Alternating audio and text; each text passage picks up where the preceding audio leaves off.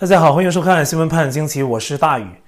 经常帮北京对外放风的香港《明报》一月四号刊登了署名孙家业的评论文章，对中共政治局常委栗战书最近缺席重要场合的事呢，做了深入的探讨，还提出了与外界对栗战书的常规认识截然不同的观点，立刻引起注意。大家都知道，栗战书跟习近平一直是像老铁一样啊，是习近平的重要心腹重臣。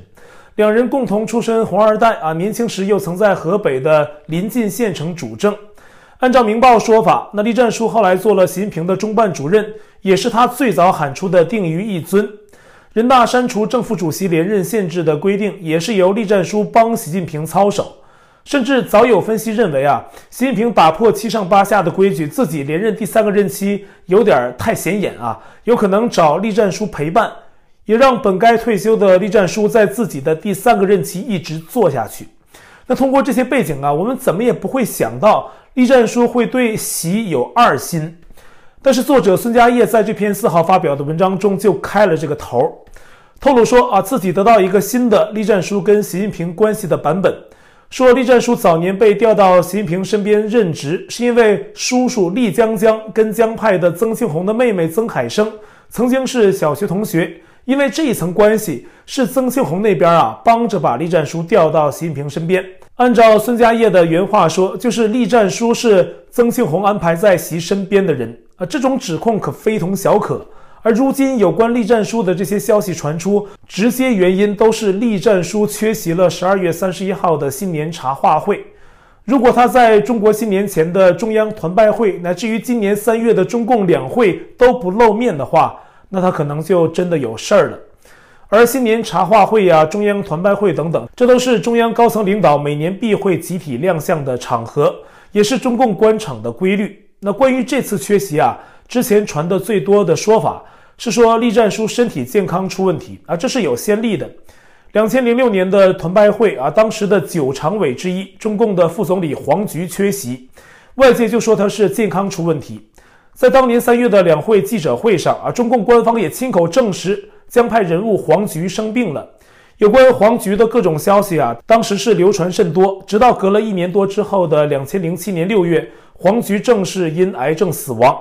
那么反观现在的栗战书，如果也只是身体健康问题，那相对来讲啊，原因还比较单纯啊。不过也算是在习近平争取连任前出现的震撼弹。可是要像《明报》所说啊，栗战书是江派安插在习近平身边的人，而最近呢，栗战书的叔叔栗江江出事儿，受到调查，栗战书因此受到波及，才导致缺席茶话会啊。要是这个情况，那便是大出外界所料，以至于目前有的媒体分析啊，还不能接受这一点，认为说栗战书跟江派有关，恰恰是江派在习近平连任前夕放出的料，想搞乱外界视听，给习连任搅局。那同时呢，先前爆料刘亚洲被捕事件的作家毕汝协，在栗战书事件当下受到关注的时候，又开始放关于栗战书的料。这位毕姓作家呢，来自北京，那实际上现在人在纽约。他一月五号在自己的博客上抛出消息，跟《明报》的消息属于不同的版本。毕鲁杰说呢，自己收到所谓北京哥们儿的来信啊，说习近平挥泪斩栗战书，说得很邪乎。那详情是呢，习近平的所谓对立面的人拿出了举报栗战书家族贪腐的真材实料，不仅送给了习近平，而是投递给了栗战书之外的所有六个常委，让习近平想护短儿啊也没门的。而这个贪腐问题呢，就是我们本周报道过的贵州煤矿盗采案。当时有个出身中共纪检部门的人叫陆群，在微博上公开爆料说，贵州省委的原主要领导的亲戚涉嫌参与和包庇盗采煤矿，情节严重。我们那期节目呢还在议论啊，根据陆群的公开举报，锁定了两任原贵州的省委书记，一个是现任公安部长赵克志，另一个就是栗战书，两人都有可能，但栗战书的可能性更大。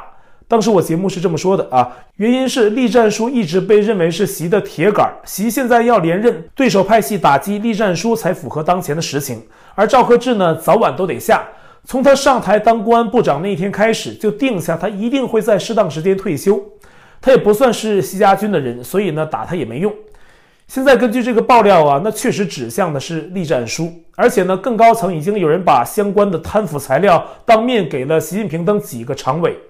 秘鲁协的爆料呢，继续往外扔炮弹，还说什么呢？说这个拿出了栗战书黑料的习近平对立面的人物就是王岐山，而且说这事儿啊，现在在北京的红二、红三圈子里都传开了。二零二二啊，可是真的很热闹，也确实啊，二零二二刚一开年，中共高层就传出了这样的宫斗戏，看客们呢都还没准备好，瓜还没切好，戏已经开始了。除了栗战书，还有就是此前我们提到的中共前上将刘亚洲，也是个红二代。他带头反对习近平继续干下去。那根据最新消息呢，他确实出事儿，但是是被习近平内控，而不是逮捕。中共前海军上将姚成对海外媒体说，习近平现在还不敢直接抓刘亚洲，而是逼他自我反省，不让他公开露面。这是因为刘亚洲是太子党成员，还是一名退役的将军。不少现任的中共将军啊，都还是刘亚洲的学生。习近平要直接抓捕他，恐怕会引起军中的反抗。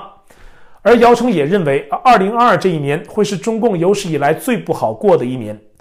刘亚洲这样的太子党啊，都在反对习近平连任，说明啊，这二十大很难过。也许中共内部会搞得头破血流啊，严重的话呢，中共党都有可能分裂。这是姚成说的。那么以上呢，还只是高层政治层面的危机，而在民间，中共不断的封城和严厉的清零政策，也正导致越来越多的民怨。而且呢，疫情并没有因此得到显著的缓解。那大家都知道，西安的清零模式带来的负效应很多，西安很多人缺少食物，求医也困难。不少人还被强制拉到了不是人住的地方去集中隔离，甚至有孕妇啊因为封城而耽搁就医，啊鲜血流满地流产了，也有老人家心脏病发作，也因就医不及时而身亡，这都是实实在在发生在西安的事儿。而根据中共官方的数据，西安一月四号开始所谓的逐步解封，病例下降到三十五例，但是一月五号又回升到六十三例，出现反弹。而当局喊的什么社会面清零啊，纯属是自欺欺人的把戏，把所有感染和可能接触感染者的人集中隔离，其他地方就清零了。然后新的感染病例啊都在严控的隔离区出现啊，其他地区还是零。那这种宣传手法啊，这叫欺负老百姓的智商。那与此同时呢，中共对西安的言论管控比防止病毒传播更得心应手。一月五号凌晨啊，西安居民的手机微信都收到了政府的重要通知。说从四号开始，微信群里不许发各种疫情期间的所谓小道消息和马路新闻啊、小程序链接，还有疫情的视频啊，尤其是负面新闻啊，还威胁说微信后台有监控，发布负面新闻的群组会被封掉。有西安市民透露啊，最近的一位中风险区的老人就因为医院拒收延误治疗死亡的消息，是已经不允许再传播了啊，类似的还有很多。不知道民众对一些具体政策的质疑是不是还可以讨论？是不是算造谣？比如啊，西安市疾控中心宣称啊，一月五号开始暂停西安的咸阳国际机场的国际客运线营运，而实际上啊，有网友发帖透露，在西安正式封城的第一天，咸阳机场的国内航班就都取消了，国际航班也停了，只留了一个进港口和两个出港口。但是呢，一月四号、五号。西安已经开始所谓的逐步解封，那当局再次宣称暂停国际航班，并没有说清楚原因，这引发人们思考，想知道西安的疫情实际情况到底怎样？往往都是疫情攀升的时候才会这样做，比如香港就因为中共病毒 Omicron 毒株的迅速传播，导致一月四号晚。就累计出现至少一百一十四个病例，因此香港正式宣布，要在一月八号开始的未来两周内禁止英美澳加等八个国家的航班飞往香港。这是香港在疫病升温之时采取的措施。所以呢，西安当局继续宣布暂停国际航班，才引起人们的广泛质疑。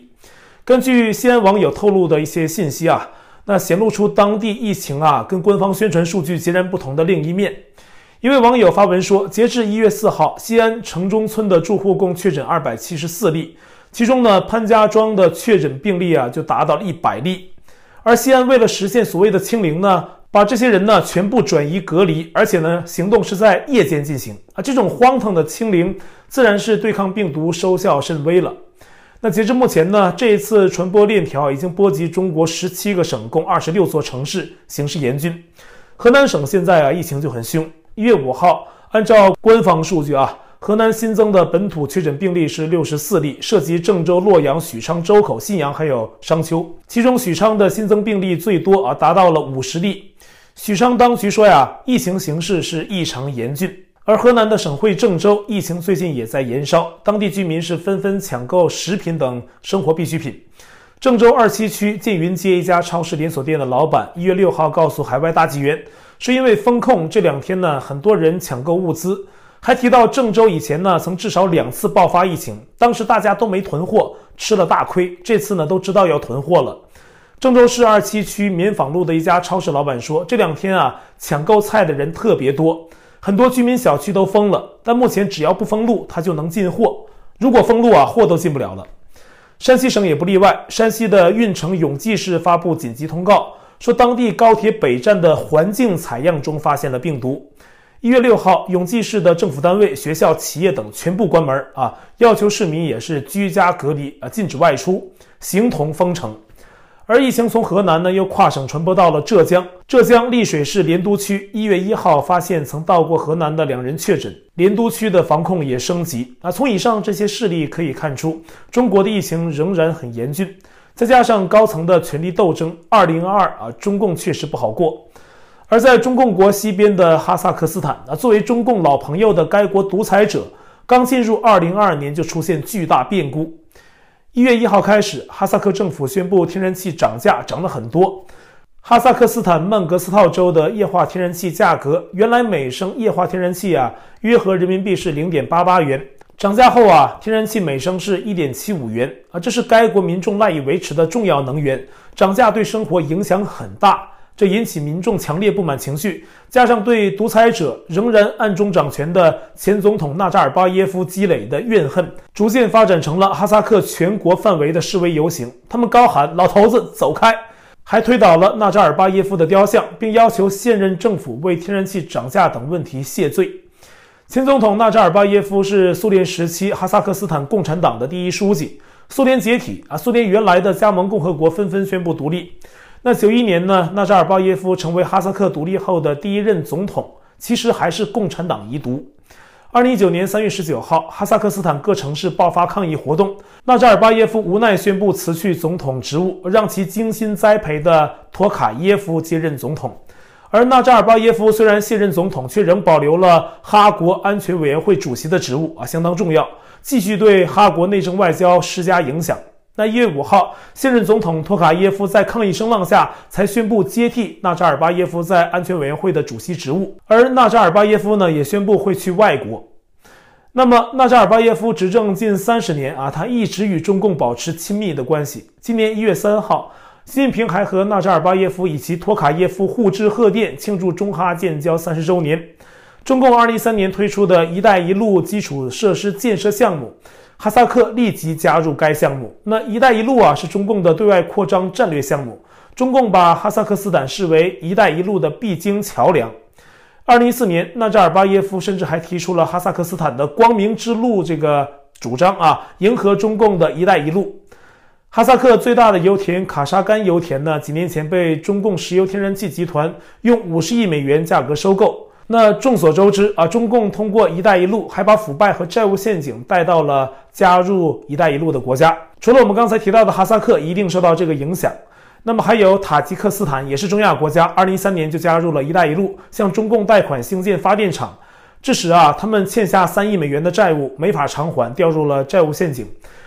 为此呢，塔吉克斯坦已经将一座金矿的开采权交给中共抵债。所以呢，很多国家发现这个问题啊，纷纷宣布停止或者暂停“一带一路”项目，包括巴基斯坦呢、缅甸的孟加拉国，还有塞拉利昂，还有马来西亚等等啊，都有所暂停。就连俄罗斯在二零一九年三月都叫停了“一带一路”的一家中国公司的投资计划。那哈国当局呢，与中共保持密切关系，但是民众并不买账。一月六号，自由亚洲电台报道说，香港国际问题研究所的研究员孙超群认为，中亚地区爆发示威，中共最担心的是“一带一路”投资项目。那同时呢，中共从哈萨克斯坦进口很多的石油、天然气，还有油矿。所以呢，总的来讲，中共担心当前的示威会影响到它在中亚地区的资源链供应。